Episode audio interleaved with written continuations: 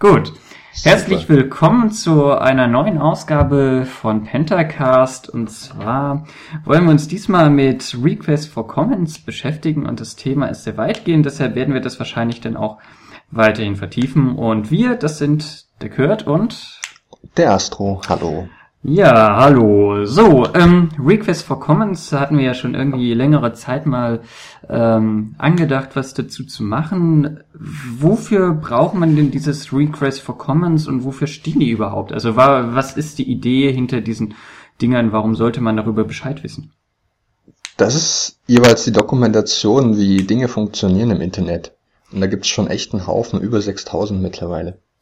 Also quasi, ähm, wie das Internet aufgebaut ist, ist dort niedergeschrieben. Naja, weniger die Struktur. Also anfangs gab es da schon so ein, so ein paar historische RFCs behandeln, wie, wie das Netz aufgebaut ist, so mit den irgendwie 20 Hosts, die es da gab. Aber mittlerweile sind das natürlich äh, ganz, ganz viele Verbindungen und ganz viele Netze, ähm, die halt auch in privater Hand betrieben werden mhm. und da kaum große Dokumentation benötigen. Ist natürlich auch dynamisch, dieses Internet. Ja, ja. Ähm, wir können ja mal ein bisschen auf die Historie des der RFCs eingehen, also und wie so ein bisschen die Struktur hinter den RFCs ist, um dann später ein bisschen so drauf einzugehen, was alles ja, drin steht. Das kommt halt alles aus diesem ARPANET-Projekt. Also das ist halt Internetgeschichte, wie wir sie schon oft in, in Pentacast und Pentaradio behandelt haben. Hm. Ja, also ich hatte mal ähm, ein bisschen geguckt. Der erste RFC, der stammt hier vom ähm, Cocker, hat den 1969? Genau, 1969 und der hat IMS behandelt. Mhm. Host Software. Genau. genau. Äh, vielleicht können IMP wir ist irgendwie, wofür steht IMP? Message Processor, Internet Message Processor? Ähm, das ist, Moment, Interface Message Processor. Genau. Ein mhm. Paketvermittlungsknoten im ARPANET. Ja. Und äh, genau, was der genau beinhaltet, da können wir ja dann so am Ende der Sendung einfach nochmal drauf eingehen, um so ein bisschen den Hörern dann zu zeigen, wo es eventuell hingeht mit unserem Podcast. Ach äh, naja, also lustigerweise heißt Imp auch Kobold oder Schelm. Äh, ja. Oder Wichtel, passend zur Vorweihnachtszeit. Aber diese, um diese Software, um die es da geht, das ist noch ein ganz, ganz alte IP-Vorläufer. Also es hat nicht wirklich was mit dem Internet heutzutage zu tun. Ja, es wurde eben fürs ARPANET benutzt. Mhm. Genau, wo findet man denn RFCs eigentlich so im Internet, wenn man jetzt da mal nach sucht? Ich meine, Wikipedia kann man zwar auch Request for Comments eingeben, aber da kommt man ja noch nicht mhm. zu den Google, RFCs. Google bringt einen da auch weiter, aber äh, gesammelt sind die alle bei der Internet Engineering Task Force, IETF. Ja. Und die Website dazu heißt tools.ietf.org. Ja. Und ähm, wo werden die ganzen Einreichungen gesammelt? Ja, auf diesem Tool-Server. Okay. Ich hatte nämlich dann noch den ähm, rfc-editor.org ähm, als ähm, URL oh. rausgesucht. Ähm, genau, da kann man auch ähm, RFCs werden da auch gesammelt, beziehungsweise ähm, ja oh, wow, editiert. sieht die Seite alt aus. Ist das schön, oder? Ich mag das, die RFCs zu lesen. Die sind so schön Text und plain und keine bunte Grafik und so. Nur teilweise. Ja, ja, und dieses RFC-Editor.org benutzt Tabellenlayout. So von oh, nee. 90s. Oh nee, nee, dann, dann nehme ich das nicht mehr. Das ist ja blöd. Naja, ähm, um ein bisschen mal das Zeitrad äh, zurückzudrehen, RFC-Editor, ähm, der Begriff hat natürlich auch irgendwie eine ähm, Historie und zwar war früher der RFC-Editor, deshalb ist das ja auch ohne S, äh, John Postel. Ah, ja. Der war leider schon verstorben. Ja, 1998 und der war lange Zeit für über 30 Jahre Herausgeber dieser RFCs. Mhm. Genau. Und auch er hat so ein paar interessante RFCs gemacht, unter anderem ähm, ein RFC für die neuen Autoren, wie man RFCs am besten gestaltet. Und dann hat er auch noch ein RFC ähm, geschrieben, und zwar den 793 über das Robustheitsprinzip. Mhm. Äh, kannst du das, das ist mal, auch bekannt als Postal's Law. Genau, kannst du das mal kurz zusammenfassen? Ähm, Ich habe das sogar im genauen Wortlaut hier irgendwo gerade noch gehabt. Um, be conservative in what you do, be liberal in what you accept from others. Genau, und das definiert hier irgendwie so einen Standard, an dem man sich im Web unbedingt ähm, halten sollte, wenn es um Kommunikation geht. Also sei sehr streng, Internet. was du sendest, aber erwarte, dass andere nicht so streng sind mit sich und dir Fehler senden. Also Fehlertoleranz genau, sein. Weil Fehler können halt einfach mal passieren, wenn man sowas irgendwie implementiert irgend so ein Protokoll, was halt da spezifiziert ist. Ja, genau. So, andere wichtige RFCs ähm, sind dann zum Beispiel der 2468. Naja, also wir können da gerne noch ein bisschen darauf eingehen. Ja. Ähm, gerne. Angenommen, also wir müssen halt annehmen, dass jede Software irgendwie kleine Fehlerchen hat, weil Software sind komplexe Gebilde. Und wenn in diesen RFCs geht's halt um Netzwerkprotokolle. Also äh, da sind Konventionen definiert, wie äh, zwei äh, Partys miteinander reden. Und wenn die jetzt beide nicht liberal, sondern konservativ sind in dem, was sie annehmen von dem jeweils anderen, kommt es dazu, dass sie nicht miteinander reden können. Mhm. Und genau dann ist halt der Sinn von einem Netzwerk zunichte gemacht. Mhm. Ja. Und äh, gibt da irgendwie so Beispiele, wo das mal passiert ist? Also ich meine, meistens ist es ja so, dass ähm, irgendwie solche Regeln meistens erst nachdem irgendetwas passiert ist aufgestellt werden? Also historisch kenne ich da keine, aber ich habe ja ganz viel mich mit äh, Jabber, dem Instant Messaging Protokoll, beschäftigt und das verletzt so ein bisschen diese diese äh, dieses Law, dieses Gesetz. Okay, inwiefern? Äh, inwiefern? Ja, zum Beispiel muss äh, alles, was man von der Gegenseite annimmt, äh, muss valides XML sein, muss valides äh, Unicode oder der jeweils spezifizierte Zeichensatz sein. Wenn es nicht der Fall ist, wird die Verbindung einfach zugemacht mit einem Fehler. Hm. Und deshalb gibt's bei Jabber so oft ähm, ja irgendwie Remote Server not found oder sowas. Hm. Also einfach äh, Verbindungsprobleme zwischen Servern. Ja, auf der anderen Seite könnte man ja jetzt ähm, irgendwie argumentieren, na gut, ist doch wichtig, dass sich irgendwie Leute auf einheitliche Sachen einigen, weil dann kann man Fehler und Bugs und so weiter besser ausschließen. Also dann kann man nicht irgendwie total, total. Ähm, also, senden. Das Gegenbeispiel dazu, das Gegenbeispiel dazu ist das Web. Hm. Äh, das Web mm, benutzt halt HTML ähm, und das war eigentlich schon von Anfang an so gedacht, dass man das irgendwie zusammenklickt. Also schon der erste Webbrowser. Der hat einen Editor drin. Mhm. Aber äh, die Leute haben trotzdem halt ihr HTML per Hand geschrieben, was ja auch viel Spaß macht. Mhm. Und haben da natürlich immer Fehler eingebaut. Und deshalb mussten die Webbrowser sehr fehlertolerant sein. Ich meine, ein ganz einfaches Beispiel dafür, also es gibt ja verschiedene HTML-Drafts und zum Beispiel der eine sagt eben, okay, dieser Tag für einen Zeilenumbruch, das ist ja Spitze Klammer BR, Spitze Klammer zu. Mhm. Und der kann eben, wird eben manchmal Spitze Klammer BR dann Leerzeichen, dann der Slash, also dieses typische Schließenzeichen und dann wieder Spitze Klammer zu. Ja, so. das, das ist so der HTML-XML-Unterschied.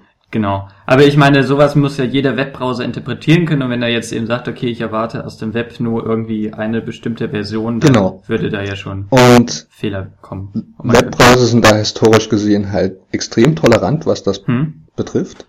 Und wenn es jetzt irgendwie darum geht, dass man äh, HTML-Code irgendwo einschleusen möchte, wo das eigentlich nicht vorgesehen ist, dann äh, gelingt einem das manchmal trotzdem. Das ist dann dieses Cross-Site-Scripting, hm. obwohl vielleicht auf der, also auf der Serverseite irgendwelche Filter das verhindern sollten. Aber die Filter greifen halt nicht immer, weil, ja, äh, bestimmte Ausdrücke werden halt trotzdem von Webbrowsern interpretiert, obwohl sie es nicht sollten. Mhm. Also, wer sich das mal zu Gemüte führen möchte, dem sei das Cross-Site-Scripting Cheat Sheet ans Herz gelegt. Okay, ich schreibe es mal auf für die Shownotes. Cross-Site-Scripting Cheat Sheet. Super. So, gut. Ähm, machen wir jetzt einfach mal ein bisschen weiter. Und zwar, ähm, wir waren ja bei den RFCs und ähm, diese sind ja in verschiedenen Kategorien aufgeteilt und ähm, werden und sind auch oft ein Standard. Ähm, die haben Kategorien? Ja. genau, und zwar sind die Kategorien nämlich informational, Experimental, Proposed Standard, Draft Standard, Standard und Historic. Ah, Und ähm, je nachdem, also ähm, Informational sind eben zum Beispiel nur reine Informationen hier. Guckt euch das einfach mal an. Ähm, experimentell, ja, spricht ja eigentlich alles auch schon für sich selbst. Ich glaube, ich muss da jetzt nicht die Worte ins äh, Deutsche Ja, einfach nur ähm, übersetzen. Ähm, naja, das mit dem experimentell ist schon, so wie ich das kenne, so meistens schon so als, ja, könnte gern mal versuchen zu implementieren und dann auch schon mal so einsetzen. ja, genau. Also Weil, und das, und das sagt ja auch schon der Name RFC, das sind halt Request for Comments, aber eigentlich haben die sich total zu den Internetstandards gemauset. Genau. Und ähm, was eben Standard ist und wie weit es Standard ist, das ist eben durch diese Kategorien gemacht. Also experimentell, wie du schon sagst, das ist so experimentieren, implementiert mal, schaut mal, ob es geht. Proposed Standard, das schlägt es dann, ist dann so der Vorschlag für den letztendlichen Standard. Draft Standard, das wird dann eben in diesen Kommissionen ähm, ja, bearbeitet und es gibt mindestens zwei unabhängige Implementierungen davon. Also das ist schon, Mhm. ich sag mal, ein bisschen weiter getestet. Und dann der Standard ist eben der offizielle Internetstandard. Und diese Kommission, die du gerade erwähntest, die nennt man Working Groups. Genau. Von der IETF. Mein, Mhm. Genau, Wer das auch so mit den Working Groups macht, das ist das World Wide Web Konsortium. genau. Also das Web entwickelt W13. sich halt so ein bisschen, genau, entwickelt sich so ein bisschen parallel zum Internet. Was auch ganz cool ist. Die, Ja. die achten halt nochmal besonders drauf, dass alles äh, patentfrei ist und äh, holen auch immer ganz, ganz viele Hersteller mit ins Boot.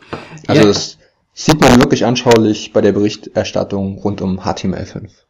Ja, ähm, da jetzt nochmal ganz kurz ein Einschub, ähm, Web versus Internet. Also Internet bezieht sich mehr auf die Transportsachen und irgendwie auf die ganzen Services und das Web mehr so auf ähm, Ja, Webseiten. das Web ist halt eine, eine Anwendung vom Internet. Okay. Ja, okay. Weil das wird ja heutzutage vom Laien oft alles einfach schön zusammengehauen und vermischt und das Web ist das Internet und vice versa und ja. Genau. Okay. Also das Web als Anwendung vom Internet und die Bedeutung der FCs hatten wir jetzt auch schon. Genau.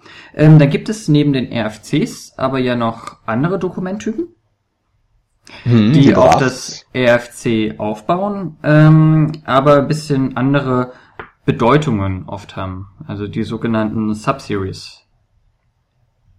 Oh, aha. Ja, Was ist das? ähm, das sind zum Beispiel ähm, die Best Current Practices Mhm. oder die For Your Information. Das sind also ähm, quasi nochmal so Unterkategorien von RFCs. Und zum Beispiel gibt es auch den Internetstandard, was gleichzeitig der RFC ist, aber ein RFC kann auch For Your Information sein als Unterkategorie oder Best Current Practice. Genau. Das Genau, also diesen. Status haben die RFCs auch selbst. Genau. Best Current Practice beispielsweise. Genau, das ist dann so eine Untergruppe. Aber wenn das eben drinne steht, weiß man, okay, das ist kein Standard, da gibt's noch keinen Standard und man kann sich dran halten. Ist es einmal definiert worden, aber ähm, genau, wenn es dann Internetstandard wird, dann steht das dann nochmal extra drinne und dann weiß man, darauf kann man sich berufen.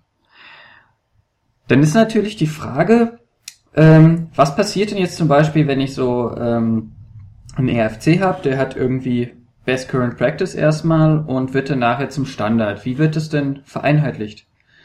Wird das überhaupt vereinheitlicht oder Ich bin mir jetzt gar nicht sicher, ob die ihren Status äh, wirklich nochmal ändern. Denn so ein RFC und, äh, durchgeht vorher so eine Draft-Phase. Also wo es ein Entwurf ist und da wird dann noch viel daran rumgedoktet. ja, Ähm, Ähm. Konkret kenne ich, ja? genau. Erzähl weiter. Ja, konkret kenne ich das beispielsweise von den XMPP-RFCs. Äh, die wurden irgendwann in der 3000er-Reihe rausgegeben und über die Jahre wurden die nochmal überarbeitet, viele Fehler rausgemacht.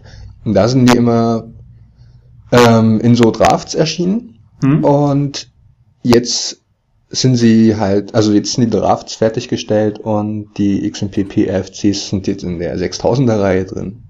Bei WebSockets genauso, da gab es ganz, ganz viele Drafts mit ganz, ganz vielen äh, komplett inkompatiblen Umstellungen. Ja. Ja, wichtig ist eben, wo dann eben auch dieses Konsortium ähm, für sorgt und weshalb es auch so einen RFC-Editor geben muss. Ähm, die RFCs sind dann immer, die haben eine Nummer, behalten die und wenn jemand quasi ein Update macht, dann erhöht sich diese Nummer einfach, beziehungsweise es wird die nächste fortlaufende Nummer genommen und das wird dann in den RFCs untereinander dann auch ähm, vermerkt. Und genau, und wenn Genau. irgendein RFC dann veraltet ist, dann steht das auch oben drüber und dann steht aber auch gleichzeitig oben drüber, was der neue Referenz, also was der neuere RFC ist, der dann eben nicht veraltet wird. Das heißt dann so Ja, obsoleted. Also die Nummern, und so. die Nummern haben nichts miteinander zu tun, sondern Genau. es sind einfach globale, fortlaufende Nummern. Ähm, aber ich habe mal irgendwo gelesen, dass dieser, zumindest dieser John Postel, der ja vor 13 Jahren mittlerweile gestorben ist, ähm, auch den Autoren so ein bisschen Wünsche freigestellt hat, äh, bezüglich ihrer RFC-Nummer, wenn es gerade so ein bisschen in die, in die Reihe gepasst hat. Hm. Ja klar, ich meine, das ist bestimmt auch so, dass eben viele RFCs irgendwie so gleichzeitig, ähm, ich sag mal, bearbeitet werden und ehe RFC ähm, veröffentlicht werden. Und da kann man natürlich dann irgendwie, okay, welche Reihenfolge verabschieden wir die jetzt? 1, 2, 3 oder 3, 2, 1 und so. Und da kann man bestimmt ein bisschen gucken. Aber es ist eben jetzt nicht möglich, dass ich mir zum Beispiel die 9999 oder so sichere. Nein, das glaube ich nicht.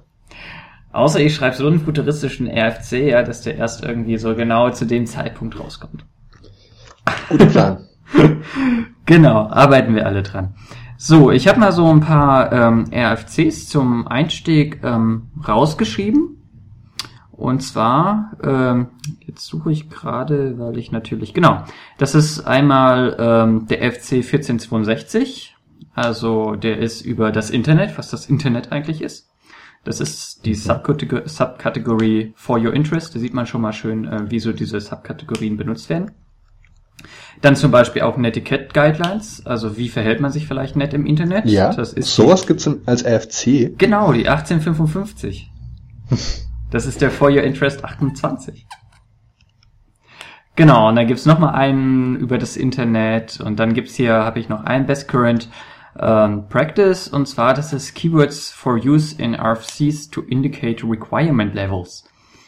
Ähm, der kommen Und ich glaube, die trifft man sehr oft wieder, ja? Genau, das ist der 2119. Ähm, da komme ich, äh, also hatte ich jetzt so ein bisschen ähm, in der äh, später noch gedacht, ähm, kommen wir gleich zu. Und zwar, wenn man nämlich RFCs schreibt, ähm, sagt man zum Beispiel, okay, hier, ich möchte bestimmte Voraussetzungen, also ich habe bestimmte Voraussetzungen an die Software irgendwie, die darf zum Beispiel nicht das und das machen und so. Und da gibt's dann eben diese schicken Wörtchen must und required und shall und not und may und optional und damit die alle so ein bisschen ähm, man sich drauf berufen kann, was diese Wörter bedeuten. Ja, diesen, also die Bedeutung dieser, dieser, dieser Verben sind halt genau definiert. Genau. Damit man sie halt richtig interpretiert. Ja, das ist der RFC 2119. Mhm. Genau. Ja, und dann noch auch ein wichtiger RFC ist der 5000er. Da ist der Internet Official Protocol Standards, also da sind die wichtigsten Internetprotokolle einmal aufgeführt. Oh, wow. Ja, Das Who is Who der RFCs. ja, so ungefähr. Die ackern wir bestimmt auch irgendwie im Laufe der Zeit äh, in loser Reihenfolge mal durch. Ähm, ja, warte mal, genau, sind wir hier. Ähm, wo wir jetzt schon so ein bisschen bei den Formalien der RFCs sind. Ähm, die Begrifflichkeiten der RFCs ähm, werde ich gleich nochmal ganz detaillierter machen und äh, sollen wir mal ein bisschen den Aufbau eines RFCs bequatschen? Gen, in welches gucke ich denn da?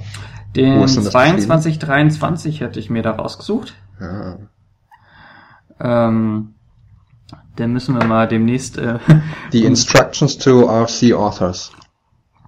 genau, da steht so ein bisschen drinne, ähm, wie die so formal aufgebaut sein müssen und ähm, ist auch ja eigentlich ganz interessant, weil man dann eben auch ein bisschen weiß, wie man die durchsuchen kann beziehungsweise wo man wie welche Informationen dann findet. Mhm. Also zum ersten sollen die zum Beispiel nur in ASCII-Text sein. Und es ist Ja, gedacht, das- eventuell, Das verstehe ich ja heutzutage gar nicht mehr.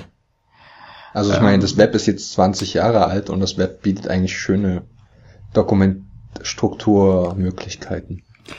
Naja, man hat eben gesagt, dass man die schön irgendwie mit allen möglichen Tools auch durchsuchen kann. Ich meine, wenn du irgendwie in so einem System bist, ohne irgendwas und nur ein Links oder maximal so einen Texteditor oder Grep oder Less zur Verfügung hast, äh, dass du da eben auch noch irgendwie durchkommst.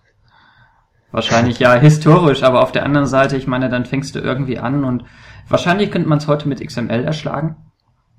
Auf genau. Der, auf der anderen Seite ist dann natürlich auch so super viel Overhead. Ich meine, die Frage ist, was brauche ich an Formatierung in einem RFC? Ja. Korrekt. Also da ist dann eher, ähm, sind dann so Notationen, also wie schreibt man etwas auf und welche Wörter benutzt man für was und so ähm, viel wichtiger. Ja, und mittlerweile gibt's ja auch Parser für die RFCs. Also auch, auch wenn die ASCII-Text sind, die eigentlich von Menschen gelesen werden sollten, sind doch halbwegs einheitlich. Ja, die sind absolut einheitlich. Und zwar wird nämlich gesagt zum Beispiel, ähm, eine Seite hat 58 Zeilen und jede Zeile hat 72 Charakters. Characters. Und ja. wenn das nicht passt, dann darf man aber keinen Zeilenumbruch zum Beispiel machen. Also das ist alles so absolut genau festgelegt, also keine Silbentrennung und dann irgendwie ähm, keine äh, Fußnoten. Na, Fußnoten sind teilweise erlaubt, aber nur am Ende einer Section. Ja. ja. Also das ist äh, zum Beispiel auch so ein Ding, damit das nicht ja nur vom Fußnoten strotzt. Der hätte sich zum Beispiel Gutenberg vielleicht drauf berufen können. Ne? Eigentlich habe ich meine Doktorarbeit so als RFC gemacht, das wäre schon am Ende der Section, wären die Fußnoten alle aufgetaucht. Meine ganzen ja, Referenzen. naja. Genau, und ähm, wichtig ist auch bei den RFCs die erste Seite. Da ist nämlich dann mhm. auch ähm, festgelegt, zum Beispiel, ähm, dass dort die Networking äh, Working Group steht, dass die RFC-Nummer dasteht, wo der Autor steht und so weiter. Damit der Titel. Genau. Das Inhaltsverzeichnis. Genau, das kommt da auch dann alles noch drauf. Aber ja, wie gesagt, RFC hat ein Inhaltsverzeichnis. Mhm. Äh, wird das automatisch generiert oder muss man das selber generieren? Ich glaube, das ist eine Frage des Tools. Also im RFC steht, dass mit Nroft ähm, gearbeitet wird, N-R-O-F-T, mhm. aber da habe ich noch nie mitgearbeitet, da kann ich also nichts zu sagen. Das, das ist das ist? Programm, was auch hinter den Man-Pages steht. Hm, okay. Super. nee, mit Man-Pages habe ich schon mal gearbeitet. Okay. Also das ist quasi ein bisschen so Formatierung mäßig. Macht das was? Ja. Okay. Ja. Genau, und dann ähm, zum Inhalt der RFCs können wir jetzt ein bisschen kommen. Also wenn man sich das genauer durchlesen will, wenn man mhm. selber mal einen RFC schreibt, einfach den RFC 2223 ansurfen. Ähm, und ja, jetzt so ein bisschen zum Inhalt. Und zwar ich, jede. Ich hoffe doch, dass wir so ambitionierte Hörer haben, dass die mal sich Internetstandards ausdenken. Ja, Für richtige Neuheiten. Naja, oder einfach mal Updates oder sowas schicken. Ich meine, das ist doch auch äh, cool. Ja. Ne? Ähm, zum Beispiel, also genau, ähm, wenn man dann diesen RFC schreibt, muss man ein bisschen natürlich auch gucken, dass was man schreibt auch logisch und eindeutig ist. Da definiert man dann auch immer in seinen ersten paar Zeilen des Textes dann auch immer, dass man zum Beispiel diese Wörter, die in RFC 2119 sind, ähm, benutzt, so wie sie in RFC 2119 sind. Und zwar ist genau. das einmal must. Shall und must. Also ich würde jetzt einfach mal die Liste ja, genau. Zieh die mal auf. Ähm, wie, ähm, also mit der ähm, Strongheit des Wortes, also das heißt, äh, ich erkläre es einfach. Also das fängt an mit must, required und shall. Also wenn diese Wörter auftauchen, dann ist das eine harte Bedingung. Dann geht es nur so und nicht anders. Also das ist dann quasi äh, eine Voraussetzung, die nicht weggelassen werden darf. Dann, genau. dann der zweite. Obwohl ich ja so, so ein Shall schon wieder ein bisschen abgeweicht finde. Ja, deshalb ist es ja eben wichtig, äh, dass das, das ist genau definiert ist. Also das ist, steht ja. alles eben auf einem Level. Ne? Also must, mhm. required oder shall. Dann ist natürlich die Verneinung dieser ganzen Sachen, ne? ist dann eben die harte Verneinung und darf nicht rein. Dann ähm, in der nächsten Stufe ist should und recommended. Also shall und should, da ist ein Unterschied. Ne? Also genau, also wenn es möglich ist, dann, dann macht das so. Genau. Soll und sollte eben, das ist diese Unterscheidung. Also die zweite Stufe ist should, should und recommended. Und das gibt's dann wieder auch in der Verneinung. Und dann als letzte weiche Stufe gibt's dann quasi May und Optional. Ja, und das sagt dann schon eigentlich auch, dass es optional ist und vielleicht und genau. Ja, also nicht vorausgesetzt wird. So, ähm, genau, das steht dann einem auch immer vorne in den RFCs mit drinne, dass man sich eben auf diese Wörter bezieht und dann geht's los. Und was dann ich noch ganz wichtig und erklärenswert fände, wäre zum Beispiel, ähm, wie man jetzt bestimmte ähm, Daten und so schreibt. Und zwar gibt es ähm, die sogenannte BNF, die Bacchus-Naumann-Form. Nauer. Nauer, Nauer-Form, genau. Bacchus, N-A-U-R. Also es sind halt Namen. ja, die Bacchus-Nauer-Form. Und vielleicht kannst du ein bisschen da was zu sagen, was das ähm, ist und wofür das gut ist. Ähm, ja, das sind Syntaxregeln. Also die sind immer so der Form, äh, ich habe hier irgendwie mein, mein Term und der besteht aus diesen weiteren Subtermen. Ähm, und die enthalten dann sowas wie Alternativen. Also ein Satz ist, besteht zum Beispiel aus Subjekt, Verb, Objekt oder aus ähm, Fragewort und äh, Verb und Objekt oder aus irgendwas anderem. Und was es dann noch gibt, sind ähm, sowas wie Wiederholung. Also ähm, Ja, Wiederholungen. Und ja, so, so? Klammern. Also was halt in, den, in diesen speziellen Wiederholungsklammern steht, darf halt ein Ja. oder mehrmals wiederholt werden oder darf null oder mehrmals wiederholt werden. Mhm. Sowas besagen diese Syntaxregeln. Okay. Ähm, ich glaube, die Wikipedia hat da ähm, ein ganz gutes, also fand ich nachvollziehbar, das mit den Ziffern zum Beispiel. Ähm, wie man zum Beispiel Ziffern in dieser BNF äh, notieren kann. Und zwar, man sagt eben als erstes, okay, Ziffer, das ist eben ähm, 0 oder eine Ziffer außer 0. Und dann ist eben die Ziffer außer 0 ist dann eben 1 oder 2 oder 3 oder 4 oder 5 oder 6 oder 7 oder 8 oder 9.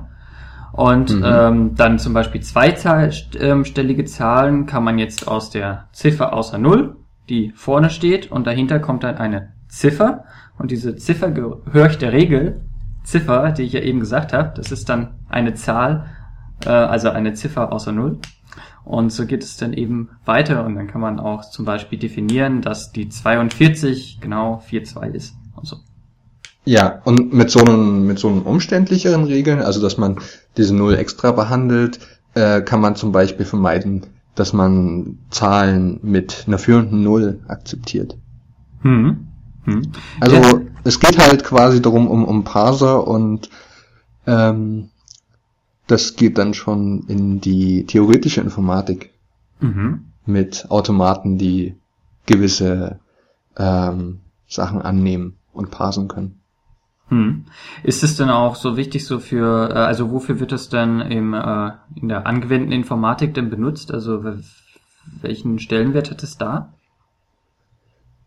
Ja, das ist halt wieder so ein, ähm, also wir haben halt zwar äh, gesagt, man soll liberal sein, aber man kann natürlich nicht alles akzeptieren. Also wenn etwas nicht nach einem IP-Paket aussieht, dann sollte es auch nicht wie ein IP-Paket behandeln. Hm. Und das kann man genau damit sowas eben das. prüfen.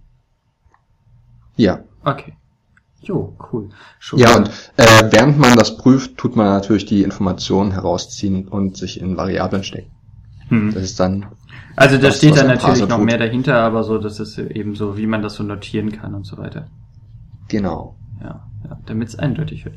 Genau. Ähm, ja, das fällt mir jetzt so an wichtigen Dingen ähm, zum Aufbau eines RFCs ein. Fällt dir noch irgendwas ein? Was man dann vielleicht noch vergessen hat? Ähm, ich finde es immer bemerkenswert, dass man auf jeder Seite irgendwie nochmal den Autor stehen hat und die Nummer. Hm? Also, das wird doch hervorgehoben. Ja. Ja. Aber da könnte ich mir jetzt eben auch vorstellen, dass das irgendwie vielleicht ist, dass wenn das irgendwie in äh, Gremien diskutiert wird und früher ausgedruckt wurde, dass dann irgendwie und dann kommt der Wind und das Papier fliegt durch den Raum, dass man Ja, vielleicht an, an, anfänglich ist es halt alles auf äh, das Papierformat ausgelegt gewesen. Aber da es natürlich aus dem ARPANET-Projekt stammt, wurde das dann schon bald über elektronische Netze verteilt. Hm. Aber sicherlich haben viele es vorgezogen, auf Papier zu lesen, statt auf diesen ganz alten Röhrenmonitoren damals. Ja. Äh, was ich noch ganz interessant finde, oder, oder ganz hervorhebenswert finde, ist, dass äh, alle RFCs immer mit einer kleinen Einleitung anfangen. Aha. Und wie sieht Und, die aus? Na, hier zum Beispiel im RFC 5000 heißt es Overview. Hm? Ähm, ansonsten geben die so ein bisschen den, den so, Bisherstand ja. da. Ja, stimmt. Aber das ist auch ähm, alles ähm, definiert und spezifiziert in dem 2223. Also mhm. wer so auf, auf so äh, ja totale ähm, in Anführungsstrichen Kontrolle steht, der, der findet echt Spaß, glaube ich, an RFCs. und an sowas wie dem 2223, wo alles definiert wird und keine offenen Fragen bleiben.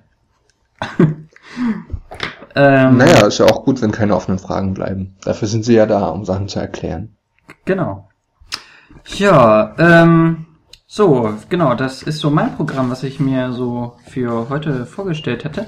Ähm, die Frage, sollen wir jetzt mal irgendwie noch ein paar RFCs benennen oder sollen wir noch mal über einen reden? Oder ja, hast du noch mm, irgendwie andere Am, am besten wir greifen uns da vielleicht mal die Eins raus, oder? Yeah, whoo. ja klar, ich meine, wenn du irgendwie aber so Anmerkungen hast, sag ruhig. Also das ist so. Das, nee, das, ich, das gefällt mir. Du, du hast halt ein bisschen großen Anspruch und ähm, das, das ist beim Podcast, glaube ich, nicht so wichtig, dass man dass man das so stringent und mit, mit vollem Programm durchzieht, sondern es darf ruhig mal abschweifen und die Themen dürfen ein bisschen durcheinander kommen. Die Leute schreiben ja nicht mit, sondern die hören ja. einfach zu, lassen sich berieseln. Na, da lerne ich noch. Gut, machen wir erstmal jetzt den RFC 1. Ja. Genau, der ist von Steve Crocker. Stellvertretend. Wie bitte? Stellvertretend suchen wir uns den RFC 1 raus, den allerersten. Ja. Am 7. April 69. Genau. Ähm, von Steve Crocker, den hatten wir ja schon im Anfang mal erwähnt. Und ähm, worum ging es da? Da geht es um die Host-Software. Um Host-Software. Ähm, war das damals schon ähm, bekannt so? Also aus welcher Zeit kommt es denn ungefähr? Also wie muss man sich das damals vorstellen? Na, ich glaube, da wurden gerade so die ersten Rechner im ARPANET vernetzt. Hm? Oder ich weiß nicht, ob man das äh, schon Rechner nennt. Auf jeden Fall hießen die schon Hosts. Mhm. Und, und das sagt, glaube ich, schon, dass das irgendwie ja so ein vernetzter Computer ist. Mhm. Ja, also es sind schon Computer. Genau. Und wo hat er jetzt ähm, der RFC ähm, dann eingesetzt?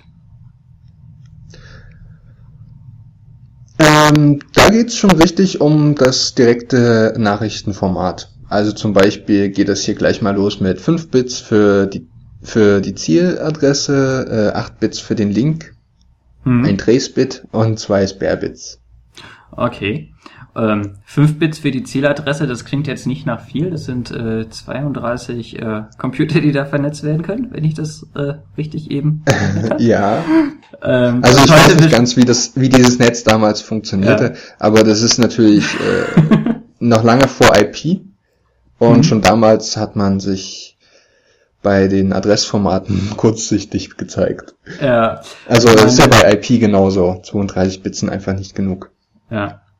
Naja, wahrscheinlich ist das aber auch eben immer teilweise so ein bisschen so Hardware-Limitierung, ne? Ja, natürlich. Die Rechner die damals konnten vorhandene Sachen, äh, also auf die vorhandene Hardware das alles ähm, anzupassen. Immerhin ist dann eben so ein kompletter Header 16 Bits groß, ne? Ja. Während man ja lange Zeit mit 8-Bit-Mikrocomputern irgendwie oder heute ja auch teilweise noch mit so 8-Bit-Chips und so rumspielt. Mhm. Ne, da müsste mhm. man ja schon, äh, ist der Speicher dann schon zweimal voll. ja. ja. genau. Und diese, diese Spare-Bits, die ich hier gerade erwähnt habe, die fügt man halt ein, um ähm, das Byte aligned zu machen. Okay. Also Destination Link und Trace sorgt für 14 Bit hm. Und man will halt immer Multiple von 8 erreichen. Hm. Okay, damit ja. das gut verarbeitbar ist. Ja. Ansonsten heißt das nämlich, man muss jedes Byte der nachfolgenden Nachricht um 2 Bit verschieben. Genau, und dann müsste man nämlich auch noch immer erkennen, wo fängt die neue Nachricht an. Und ist vielleicht der Teil Ja. der neuen Nachricht vielleicht schon Teil der alten Nachricht und so weiter und so fort. Da müsste man ja eigentlich noch extra Bits reinfügen, die sagen, wie lang die äh, letzt, äh, wie lang die kommende Nachricht wird, damit man dann weiß, wann die neue Nachricht anfängt. Ja, sowas muss man aber auch auf Byte-Ebene. Hm. Mhm. Ja. naja. Ähm, gut, zwei Spare-Bits und damit konnte dann, ähm, genau, hier steht nämlich dann auch weiter drinne, ähm, there are 32 logical full duplex connections. also deshalb brauchte man wahrscheinlich dann nur äh, 32, äh, also 2 hoch 5 Bits. Also eine logische Verbindung ist sowas wie eine TCP-Verbindung, schätze ich. Hm. Ohne das jetzt wirklich genau zu kennen. Hm. Und das ist halt super praktisch, wenn man irgendwie logische Verbindungen über eine physische Verbindung multiplexen kann, weil das heißt, dass man, dass man schon mal mehrere Benutzer für ein Netz haben kann. Und so ein Hm. Netz, was Dinge verbindet, das will man natürlich von mehreren, für mehrere Benutzer benutzen Hm. lassen können. Hm. Naja, und wie geht dann der RFC weiter? Also nachdem jetzt ähm, irgendwie der Header definiert wurde? Was steht da sonst noch so drinne? äh, ja, da stehen halt so ein paar äh, Fragen, zum Beispiel äh, Can a host as opposed to its imp control RFNMs? Ähm, und das sind halt so offene Fragen.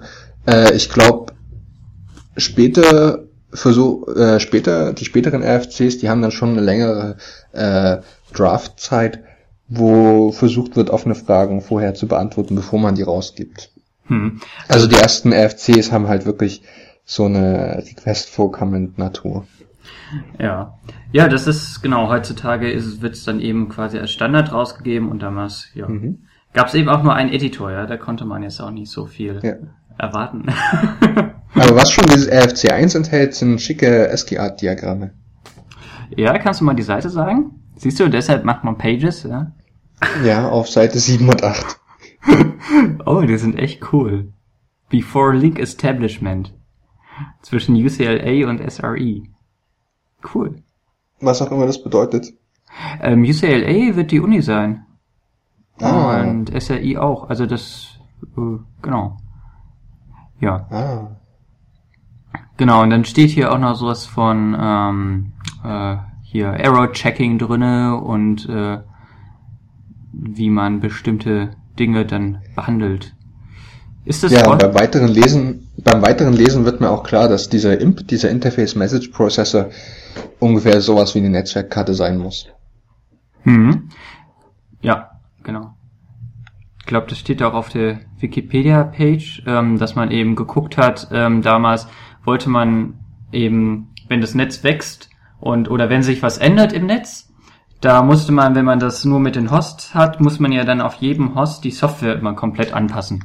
Da hat man dann Genau. eben probiert zu sagen, okay, wir machen jetzt irgendwie ein Message-Protokoll, was irgendwie immer standardisiert ist, äh, damit wir die Nachrichten drunter, drunter schicken können und dann kann man irgendwie noch was anderes, ähm, also das, was man dann in diesen Nachrichten schickt, kann man dann zum Beispiel noch verändern.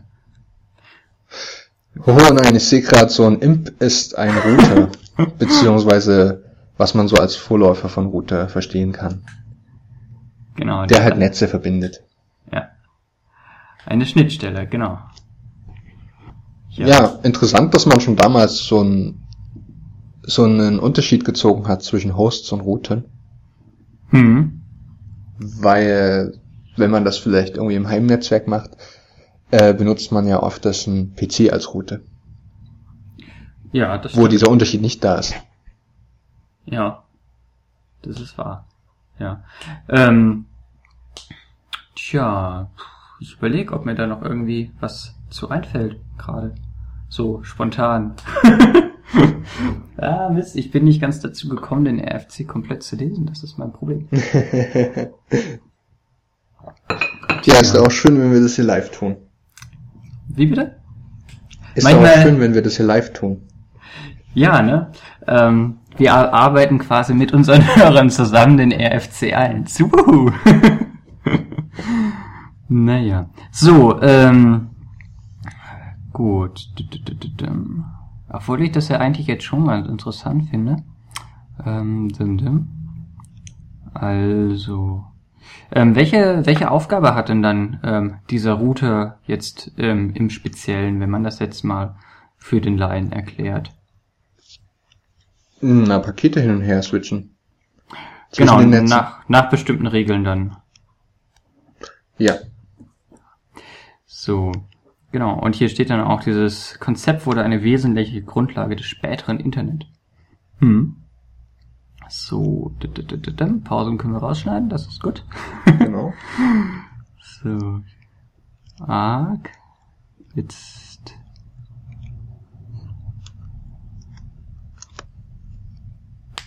Ich habe mal als Etherpad ein schickes Bild gemacht von der Wikipedia.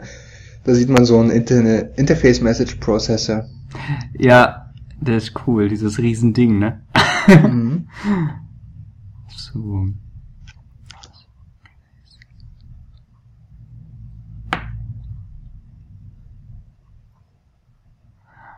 Okay. Also sollen wir mal kurz durch den RFC 1 gehen und dann weiter quatschen? Ähm, ja, was fällt dir denn noch ein zum RFC 1? Also so lang ist der ja nicht, acht Seiten. Genau. Ähm, naja, ich, ich würde jetzt eben sonst mal ein bisschen im Detail lesen, ähm, was da so festgelegt wurde und so. Oh, das ja, genau. Ist ja nicht mehr aktuell. Aber ich glaube, das führt dann auch zu weit. Genau. Genau. So. Okay, also wir empfehlen unseren Zuhörern, ja, sich den RFC 1 einfach mal durchzulesen, aus historischen Gründen natürlich. Ähm, die ganzen Dinge, die dort besprochen werden, sind später dann alle im Internet ähm, in verbesserter Form natürlich eingeflossen. Und genau. ähm, außerdem, genau, macht es Spaß, sich diese hübschen Bildchen anzugucken. In die Shownotes ähm, packen wir noch ein Le Le äh, Bild aus der Wikipedia und zwar von so einem Inf. Das ist so ein riesengroßer, schwerer, dicker, fetter Kasten. Daneben steht ein Mensch. Ungefähr beide gleich groß. Ähm, das ist sehr cool, ja. So sah damals Technik aus. Ja. Genau. Ja. Mit vielen Knöpfen. Genau. Ja, wenn ich so ein RFC mache und so ein schickes Bildchen ähm, bauen muss, gibt's da coole Programme? Ich glaube, da gibt's sogar Webdienste, wo du sowas machen kannst. Ein mhm. bisschen klicken. Wo man dann quasi so. Obwohl, nein, die, die Webdienste, also, also es gibt einen Webdienst, ich weiß nicht mehr, wie der heißt, wo du selber in ASCII so eine Diagramme malst und der macht dir bunte Bildchen draus. Aber ähm, Emacs hat da einen Mode, einen Picture Mode oder sowas, wo okay. du das malen kannst. Emacs Picture Mode, ich schreib's mal Und auf. es gibt auch so ein, so ein Java-Programm, was äh, ASCII Art malen kann. Genau. Äh, hat man dann quasi anstatt irgendwie dem dicken Pinsel und dem dünnen Pinsel dann einfach irgendwie so äh, Brush, Minus der probiert. Gleich. Wie bitte? Minus und ist gleich. genau. Oder so Slashes und so. Ja. Ja, cool. Ähm, ja, fehlt noch irgendwas? Nö, ich würde sagen, für eine, für eine erste Einführung reicht das. Äh, wir würden uns natürlich von unseren Hörern wie immer Feedback wünschen. Ja, ich würde sagen, wir sollten für Comments requesten. genau, genau. Genau. Wir möchten selber Kommentare und ihr dürft euch natürlich auch wünschen, was wir mal besprechen könnten. Ja. Denn wir wollen das durchaus noch weiter fortführen. Genau, in einer hoffentlich gewissen Regelmäßigkeit, damit es ein bisschen mhm. Spaß macht und Routine reinkommt. Genau, äh, das war nämlich zu, zu einem der ersten Male nicht aus dem Colorado Studio, sondern mit Skype und mit der Großartigkeit von Pulse Audio. Ja, und dann Pöttering sei Dank. müssen wir jetzt hier gleich mal dann noch unsere komischen Audiospuren übereinander legen, um dann in der Hoffnung, dass wir das auch so schön editieren können. Ähm, genau. Also ich würde den auch nämlich benutzen wollen, um mal ein bisschen zu experimentieren. Vielleicht kriegt man ja irgendwann dann auch mal vielleicht ein Live-Setup dann irgendwie an den Start oder irgendwie äh, Picture oder sonst was. Das wäre doch cool. Wow. Gerne. genau, der Experimentier-Podcast. Also, ähm, ja, dann müssen wir uns das noch war überlegen. der Pentacast? Ich weiß nicht, welche Nummer. Ich lasse das mal offen. da kommen ja, ja auch immer wieder neue, neue RFCs äh, um die Ecke. Äh, nicht neue RFCs, sondern neue Pentacasts um die Ecke und ähm, genau, immer da mit den Nummern confu ähm, confused wird. Ja. Ähm, genau, verbleiben wir natürlich mit Request for Comments und wünschen euch noch einen schönen Abend. Tschüss. Tschüss.